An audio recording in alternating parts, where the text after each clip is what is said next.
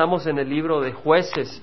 Estamos estudiando, es, increíble, cuando yo agarré este cántico, pues yo creí que íbamos a ir rápido, pero no. Y el Señor es el que manda y esperamos que sea el Señor. Pero es la palabra del Señor lo que compartimos. Y, vamos despacio, vamos eh, poco a poco porque hay mucha, hay mucho alimento, ¿verdad? Yo, yo a veces como que quisiera terminar para seguir porque la Biblia es tan grande, pero hay áreas donde no me puedo salir, tengo que cubrirlas. Y estamos viendo cómo cuando el pueblo de Israel, en jueces capítulo 4, cuando el pueblo de Israel se desvió, se alejó del Señor y se, dio, se dedicó a otros dioses y dejaron a Jehová, al Dios vivo, le dieron la espalda al Dios que los había sacado de la esclavitud. Cuando ocurrió esto, Dios permitió y Dios les levantó a alguien que los oprimiera. Y vemos de que pues eh, Javín, el rey de Canaán, que reinaba en Azor, los ah, oprimió por 20 años, tenían 900 carros. Y la gente estaba como ratones, no, ni siquiera caminaban en los caminos de ellos, andaban en caminos torcidos, los campesinos ni siquiera cultivaban porque tenían miedo y la gente estaba con hambre, estaban oprimidos fuertemente por 20 años, pero clamaron a Jehová y el Señor eh, usó a Débora, esta mujer profetisa que juzgaba allá entre Rama y Betel, al sur de la tribu de Efraín, en la zona montañosa. Y esta mujer juzgaba entre los hombres, entre las personas que venían y les daba juicio, pero también era la profetisa, tenía la palabra del Señor.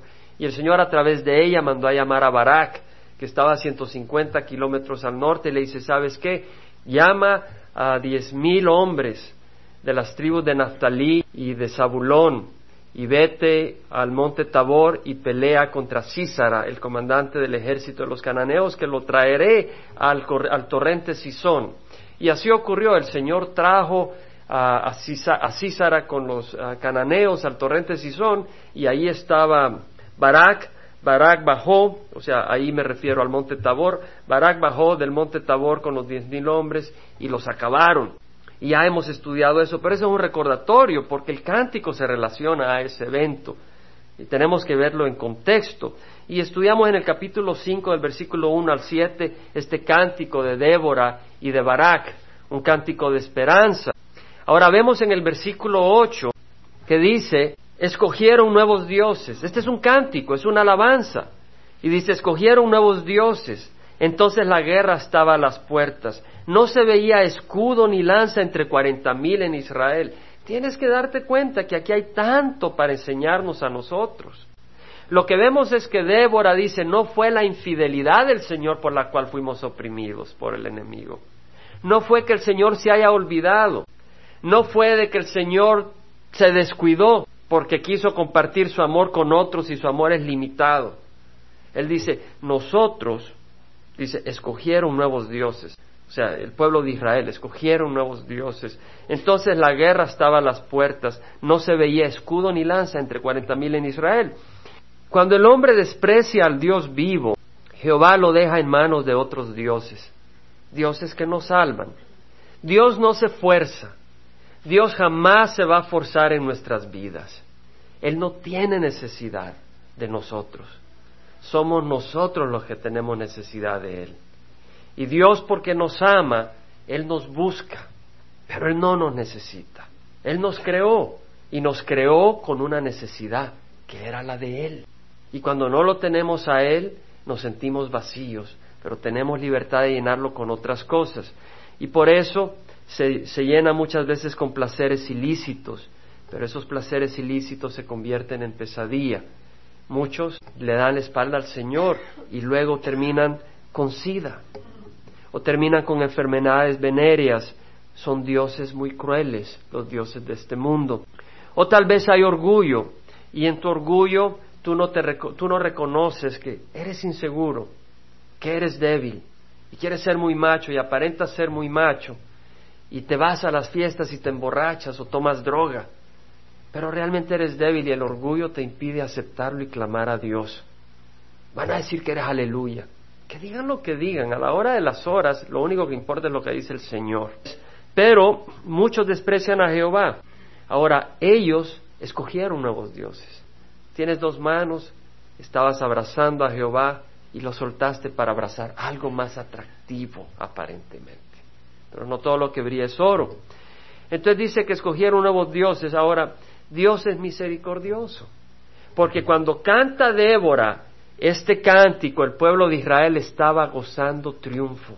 El pueblo de Israel había logrado victoria sobre sus opresores. El pueblo de Israel ya no estaba bajo opresión. Y vemos que acá el pueblo está recordando lo que había ocurrido, pero Dios es misericordioso. Y la palabra del Señor dice lo siguiente, den gracias a Jehová por su misericordia, no ahí, sino en los salmos. Dice, den gracias a Jehová por su misericordia y por sus maravillas para con los hijos de los hombres. Cantábamos, ¿qué es el Hijo del Hombre? Para que te acuerdes de él. Sus maravillas para con los hijos de los hombres, porque él ha saciado el alma sedienta Está en el Salmo 107, 8 al 14. Y ha llenado de bienes el, el alma hambrienta. El alma está sedienta. El alma está hambrienta. Moradores de tinieblas y de sombra de muerte. Prisioneros en miseria. Está hablando el salmista de esta gente, de este pueblo de Israel que fueron prisioneros en miseria y en cadenas porque fueron rebeldes a la palabra de Dios. Tú sabes que si al principio hubiéramos escuchado la palabra de Dios en el huerto de Edén, no hubiera habido cadenas, pero desobedeció Adán y Eva la palabra de Dios.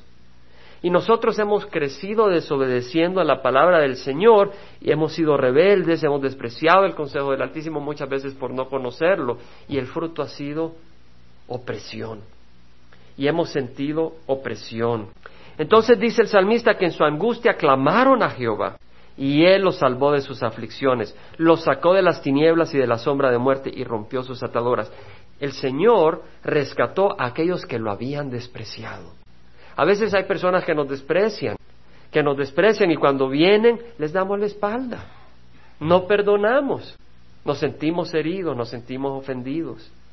Y vemos acá que Jehová le da la mano al que lo había despreciado, con ternura, después del arrepentimiento le da la mano. Dios es fiel, tan pronto se arrepentieron extendió su brazo y así vemos con el pueblo de Israel. El pueblo de Israel le dio la espalda al Señor, abrazó otros dioses y Dios los puso bajo presión por veinte años, pero cuando ellos clamaron, Dios le dio la mano. Dios no tenía deseo de oprimirlo. Dios no, no se gozaba en verlo sufrir, pero Dios quería corrección. Porque sabes qué, Él nos está conformando a la imagen de su Hijo Jesucristo. Y si vamos a ser conformados a la imagen de su Hijo Jesucristo, no podemos caminar como cerdos en el lodo.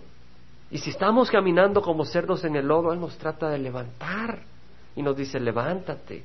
Eso no es bueno. Dios busca nuestro arrepentimiento. En Mateo leemos 23-37 que Jesús dijo, y es el segundo lugar donde aparece, y son en dos, lugar, en dos momentos distintos en la cronología del caminar de nuestro Señor Jesucristo en la tierra. Y dice Jerusalén, Jerusalén, la que mata a los profetas y apedrea a los que son enviados a ella, ¿cuántas veces quise juntar a tus hijos como la gallina junta los polluelos bajo sus alas y no pude?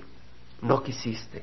El pueblo de Israel, los líderes religiosos, se habían vanagloriado, ellos querían tener la, atención, ellos querían tener la admiración del pueblo, ellos querían tener el favor económico, ellos querían estar bien con el César, los saduceos, los herodianos. Jerusalén, Jerusalén, la que mata a los profetas y apedrea a los que son. ¿Cuántas veces quise juntar a tus hijos? ¿Cuántas veces no dice, traté de juntarte una vez? No dice, traté de juntarte dos veces. Dice, ¿cuántas veces? Dios es lleno de misericordia. ¿Cuántas veces nos han hablado a nosotros? En Romanos 5, 8 al 10, la palabra del Señor nos recuerda de que cuando nosotros éramos pecadores, Cristo murió por nosotros. Dios demuestra su amor para con nosotros en que siendo aún pecadores, Cristo murió por nosotros. Cristo murió por nosotros siendo pecadores, siendo malvados. Y luego dice, entonces mucho más, habiendo sido ahora justificados por su sangre, es decir, Jesús ahora, cuando hemos recibido a Cristo, Él nos dice justos por su sangre. cuando lo hemos recibido de corazón, cuando hemos dicho, Señor, quiero que guíes mi vida, Él nos hace justos. Y eso que no somos perfectos. Todavía tenemos mañas, todavía tenemos cosas que no son buenas. Y el Señor las sabe más que nosotros. Pero si nuestro corazón es sincero hacia Él y queremos que Él reine y le decimos, Señor, limpia todo lo que está malo, y aún todavía tenemos nuestras mañas y le decimos, ayúdanos, Señor, somos justificados por su sangre, dice. Y dice, si cuando éramos pecadores, Cristo murió por nosotros, ahora habiendo sido justificados por su sangre, seremos salvos de la ira de Dios por medio de Él. Es decir, que el cristiano no debe de esperar la ira de Dios. Los que están esperando la tribulación, siendo cristianos, se equivocan, porque la ira de Dios no es para el cristiano. El Señor va a arrebatar a su iglesia. Acá lo dice una vez más, seremos salvos de la ira de Dios por medio de Él. El Señor nos va a arrebatar. Porque si cuando éramos enemigos vivíamos para nosotros, fuimos reconciliados con Dios por la muerte de su Hijo. Imagínate que Dios dio a su Hijo por sus enemigos. Dios dio a su hijo por... Yo no daría a mi hijo por mis enemigos. Yo no tengo ese corazón, pero Dios lo tiene gracias a Dios. Dios dio su hijo por nosotros, porque sabía que habrían muchos que vendrían a sus pies y a ser semejantes a su hijo. Porque dice Romanos 8 que Él nos está moldeando conforme a la imagen de su Hijo, de manera que Él sea el primogénito de muchos. Y si vamos a Hebreos capítulo 7, versículo 25, habla de ese sumo sacerdote que tenemos, que es Jesucristo. Y dice, Él también es poderoso para salvar para siempre a los que por medio de Él se acercan a Dios. Todo lo que tenemos que hacer es acercarnos a Dios. Y Él nos salva, puesto que vive perpetuamente para interceder por ellos. Porque convenía que tuviéramos tal sumo sacerdote, santo, nosotros hemos crecido en la tradición y hemos visto sacerdotes eh, establecidos por la tradición, pero ninguno de ellos era santo por sí mismo. Y nosotros somos sacerdotes llamados por Jesucristo, dice la Biblia en Pedro, pero ninguno es perfecto. Y dice, convenía que tuviéramos tal sumo sacerdote santo, inocente, es decir, sin malicia, recto, valiente, hombre, inmaculado, es decir, puro, apartado de los pecadores, es decir, Él no se fue a emborrachar, Él tampoco se fue a dividir el mundo a manera carnal y exaltado más allá de los cielos. Fíjate que nuestro sumo sacerdote sumo es santo, es inocente, es inmaculado, es apartado. Quiere decir de que el que está a la diestra del Padre, hablando por nosotros, está aprobado. Y quiere decir de que el que está a la diestra del Padre no tiene que arrodillarse al Padre y decirle, dame a estos, dame a estos. Él ya murió por nosotros. Y cuando Él está intercediendo, quiere decir que si estamos en una crisis y venimos arrepentidos a Él, le decimos, Señor, perdóname, ayúdame. Y Él dice, Padre, levántale la carga. Y el Padre no dice, déjame pensarlo. El Padre viene y la levanta. Por el que está a su derecha, es justo, es aprobado, es perfecto. Ese es el que está intercediendo por nosotros.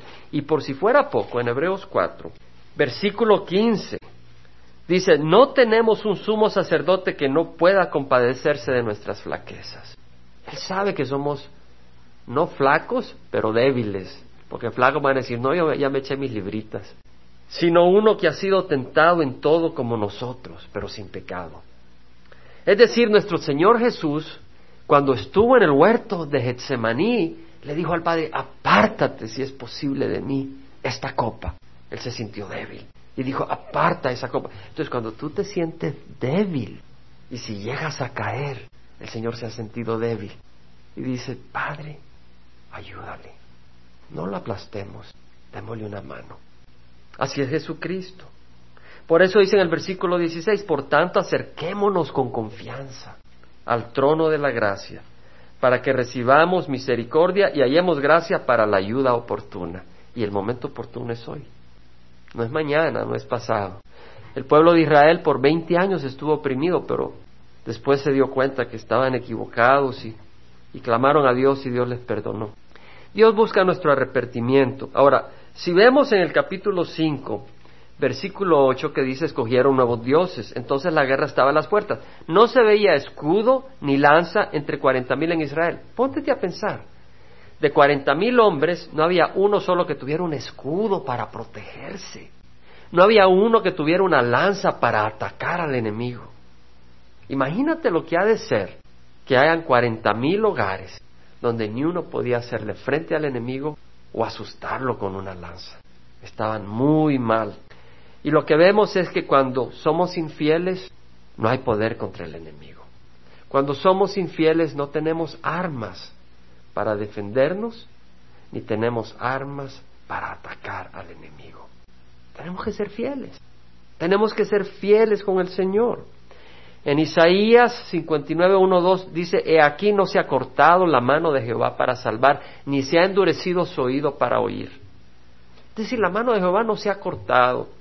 Si tú estás en una crisis, la mano de Jehová no se ha cortado, ni se ha endurecido su oído para oír. La pregunta es, ¿se habrá endurecido nuestro oído para oír? Porque dice el Señor, el que tenga oídos, que oiga lo que el Espíritu dice a las iglesias se habrá endurecido nuestro oído, porque si se ha endurecido nuestro oído, ¿cómo vamos a poder escapar? Entonces, si ahorita tú escuchas, aprovecha y no dejes que se endurezca más tu oído. Dice, hermano, yo conozco al Señor, sí, pero tal vez el Señor te está hablando de alguna área en particular hoy. Y no dejes que se endurezca tu oído, porque esa área en particular se va a endurecer y se va a endurecer hasta que se quiebre porque el que después de mucha reprensión endurece la cerviz será quebrantado de repente y sin remedio. Entonces no endurezcas la cerviz. ¿Y por qué endurecerla si tenemos a alguien que nos ama tanto?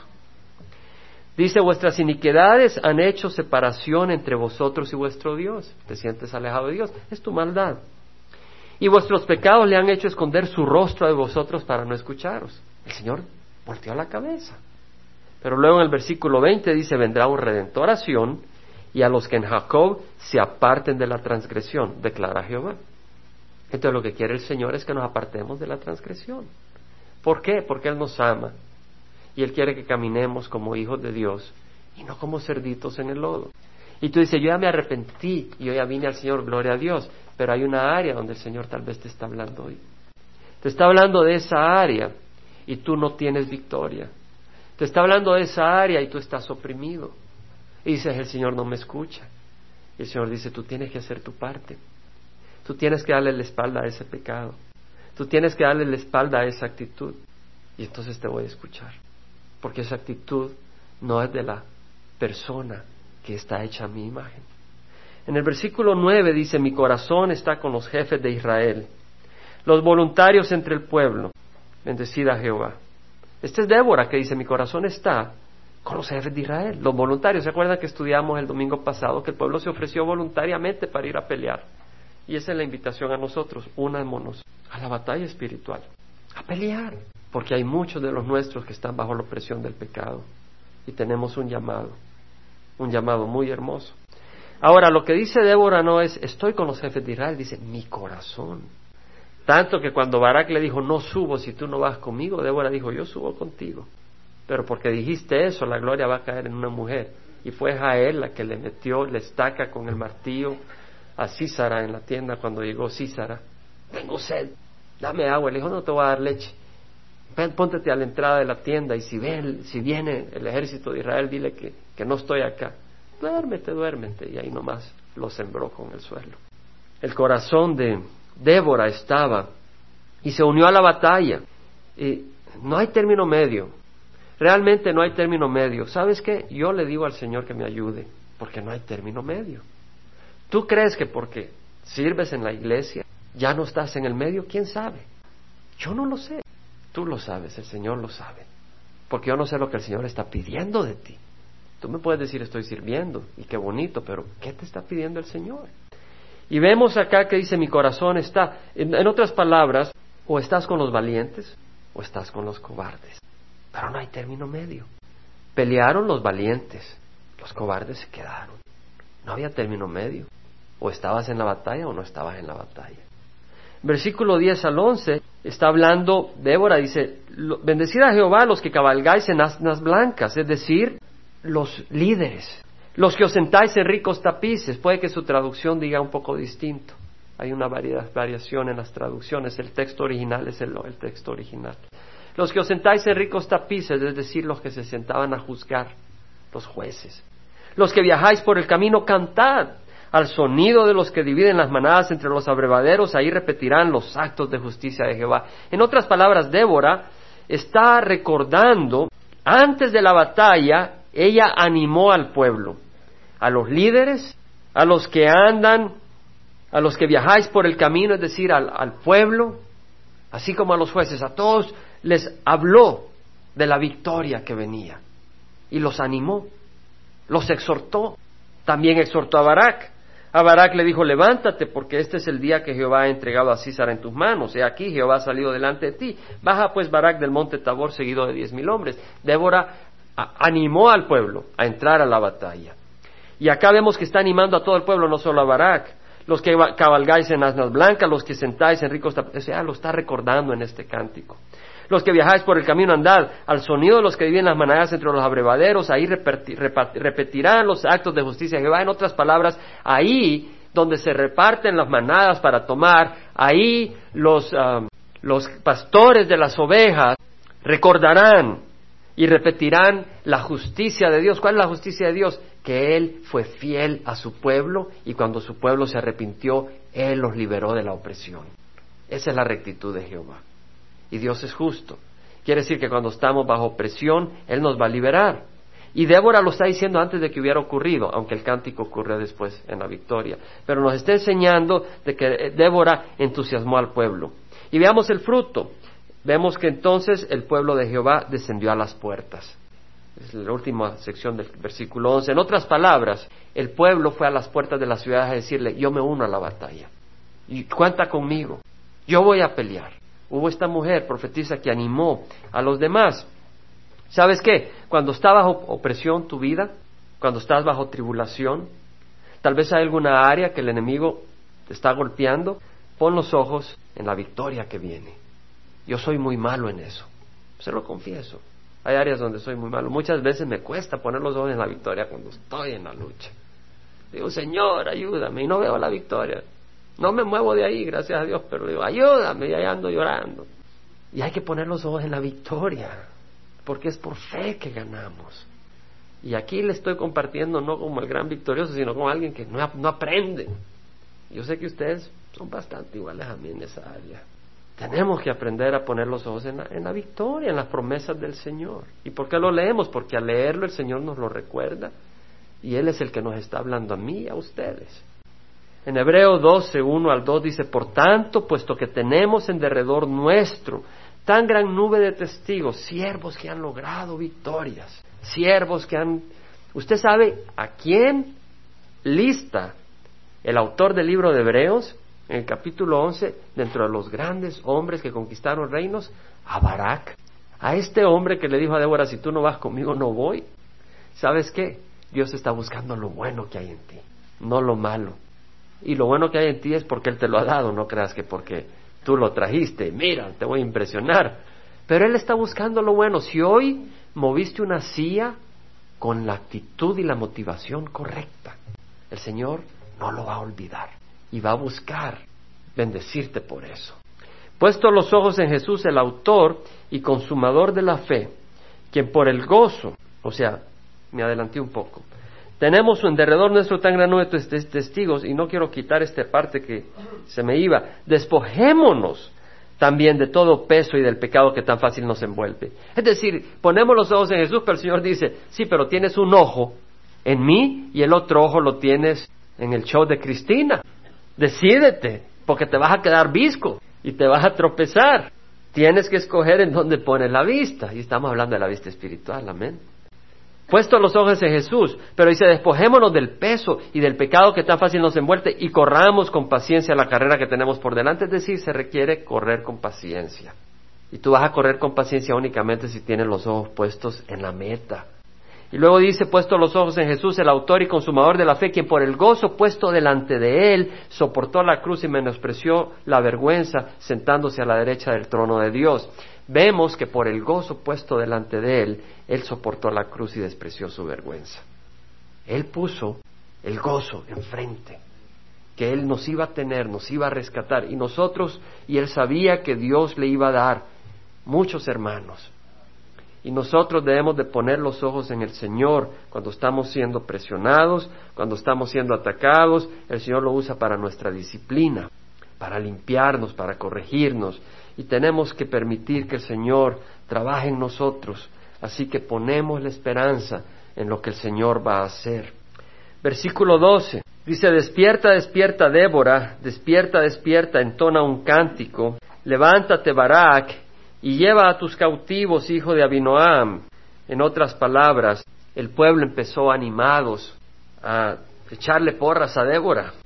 Levántate, Barak, y lleva a tus cautivos, hijo de Abinoam. Todavía no había tomado cautivos, pero el pueblo estaba animando a Barak y diciéndolo, lleva a tus cautivos, ni siquiera habían entrado en la batalla. En otras palabras, ya, las, ya lo tenemos, ya están en la bolsa. Lleva a tus cautivos, hijo de Abinoam. Entonces los sobrevivientes descendieron sobre los nobles. El pueblo de Jehová vino a mí como guerreros. En otras palabras, descendieron los sobrevivientes hacia Barak. El pueblo de Jehová vino a mí como guerreros. No, no llegaron como víctimas, no llegaron como presionados. Mira, estamos oprimidos. Llegaron a pelear. Llegaron fortalecidos por la palabra de exhortación, la palabra de ánimo, la palabra de esperanza, la palabra de las promesas de Dios. Y necesitamos recordarnos las promesas de Dios unos a otros, porque es importante. En el versículo 14 dice que de Efraín descendieron los radicados de Amelec, es decir, está dándonos la lista de los que se unieron a la batalla. Y dice que los de Efraín descendieron los radicados en Amelec, es decir, donde había la tribu de Efraín probablemente, ahí se unió. De Maquir descendieron jefes. Maquir era descendiente de Manasé y él tenía descendientes al este, Manasé, porque ahí estaba la tribu de Maquir, pero también al oeste, las hijas de Zelofahad, si se acuerdan, ellas heredaron al oeste del río Jordán. Entonces dice de Maquir, es decir, de la tribu de Manasé, descendieron jefes, fueron a pelear y de Zabulón los que manejan vara de mando. Los príncipes de Isaacar estaban con Débora, como Isaacar, así también Barak. Al valle se apresuraron pisándole los talones.